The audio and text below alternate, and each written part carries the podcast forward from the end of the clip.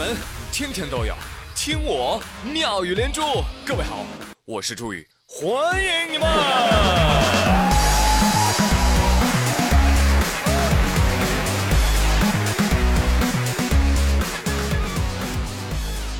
天冷了。直男们又穿起了五颜六色的冲锋衣，红的像百度外卖，黄的像美团外卖，蓝的像饿了么。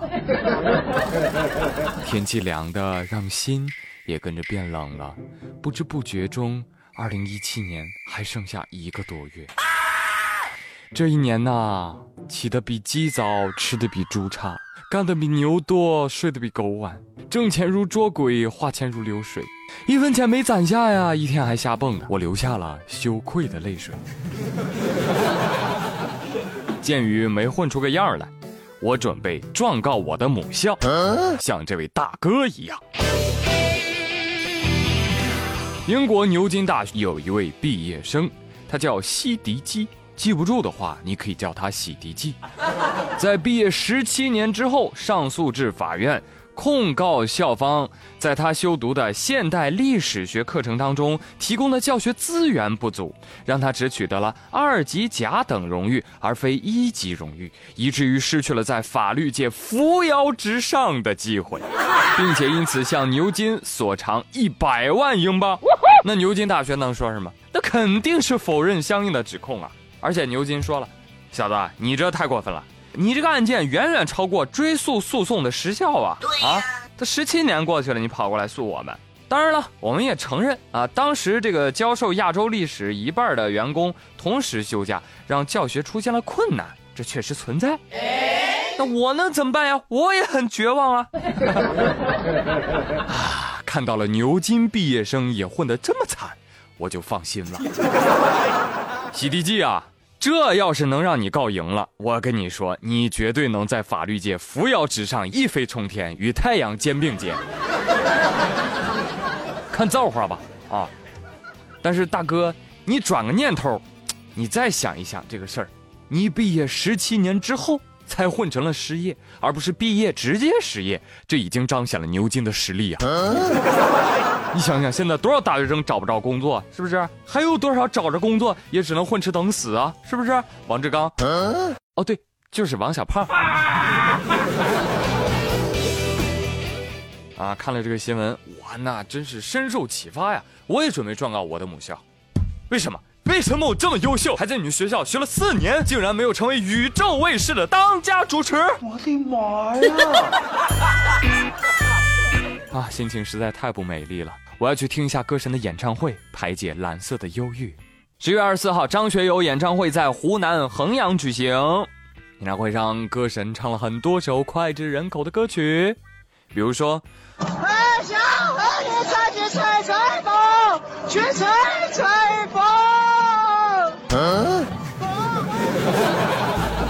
哎，大哥，你没事吧？啊，你声音都嘶哑成这样了，你还这么奋力的嘶吼啊？你这么声嘶力竭的嚎叫，还能不能愉快的听演唱会了喂？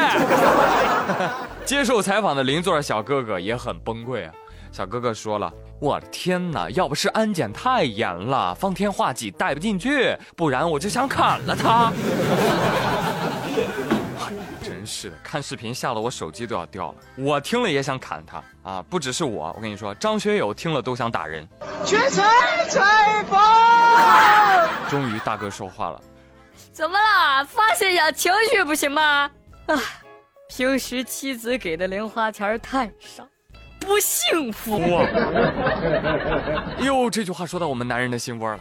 大哥，像你这样的还有呢啊！来自山东威海的张某。孩子出生之后，妻子担心入不敷出，于是就跟她老公说：“亲爱的，为了我们家庭生活的可持续发展，现在需要你交上工资卡，当然也不让你白交，每个月我给你一千块钱零花钱，相当够用了吧？”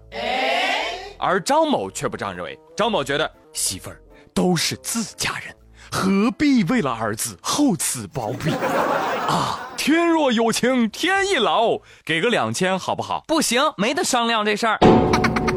张某遂认为妻子这是对他施行家暴，而律师表示，这个呢，每个月给规定的零花钱儿啊，这种方式呢本身不是家暴啊，但是如果像张某一样，这个妻子没收了工资卡，还限制消费，对他的生活造成了影响，让张某明显感觉到被控制了，夫妻关系因此受到影响，哎，这可能就是家暴了。哇，这都算家暴？其实每个月一千真的很多了，知足吧。要啥自行车？你要搁我爸，你跟你说想都不敢想，哪敢收那么多？我爸每个月零花钱只有一百块钱，而且工资卡那都是主动上交啊，哪有什么没收不没收的，是吧？出去买个饭都要跟我妈打申请。老婆大人，晚上想吃馒头，准备买俩，特此申请五块钱，望组织批准。等我爸屁颠屁颠买馒头回来了，我妈说。站住！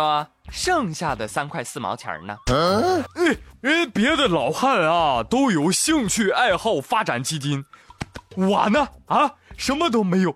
这样的日子啊，我再忍忍吧。啊，老婆留四毛钱行吗？我妈常教育我们说，合理的规划才能有最大的效果。果不其然。我看到了下面这条新闻，也送给广大的女孩子们。最近啊，大一女生小赵很难过，为什么？体重猛增，结果体测的时候啊，人家工作人员说：“呃，这个是你吗？你是不是替考啊？”呀，小女孩的自尊心一下就被伤害到了。于是她狠下决心，与室友签下了卖呃瘦身合约，合约上如是写着。每天晚上十点睡觉，六点半到七点起床跑步，晚上八点到九点锻炼身体，三天必须敷一次面膜，每天必须擦水乳，减轻体重百分之二十，每周减重零点五至一点五公斤，一天减少摄取五百大卡。最后，我要做一个精致的猪猪女孩。室友帮忙监督哈，呃，饭以上一到三项呢，就给三个室友买五块钱好吃的。犯四到六项的就给买十块钱好吃的，七到九项买十五块的，十项以上全都违反了，买五十块钱好吃的。乖乖，你猜怎么着？这项规划才执行一个星期，小赵成功减掉六斤。看到了吗，朋友们？这就是塑料姐妹花呀！宁肯减掉六斤肉，也不愿意给姐妹买零食。有着顽强的意志品质的你，可以向他学习。但是呢，一般的你啊，也就算了吧，千万别签这种丧权辱国的合约，不然你会发现，不仅受不了，还穷。还有，你们有没有发现，为什么其他三个室友不需要减肥？因为人家压根就不肥呀！你知道吧？世界上最可怕的朋友，就是当你说好想吃零食啊，你朋友立刻大声的说吃，然后两人直奔店面，不到一个月胖十斤。更可怕的是，他吃多了还不胖。只有你胖了十斤，你说这样的朋友不绝交还留着干嘛呢？对不对？比如我。好了，朋友们，今天妙连珠就说到这里了。我是朱宇，谢谢收听喽，明天再会，拜拜。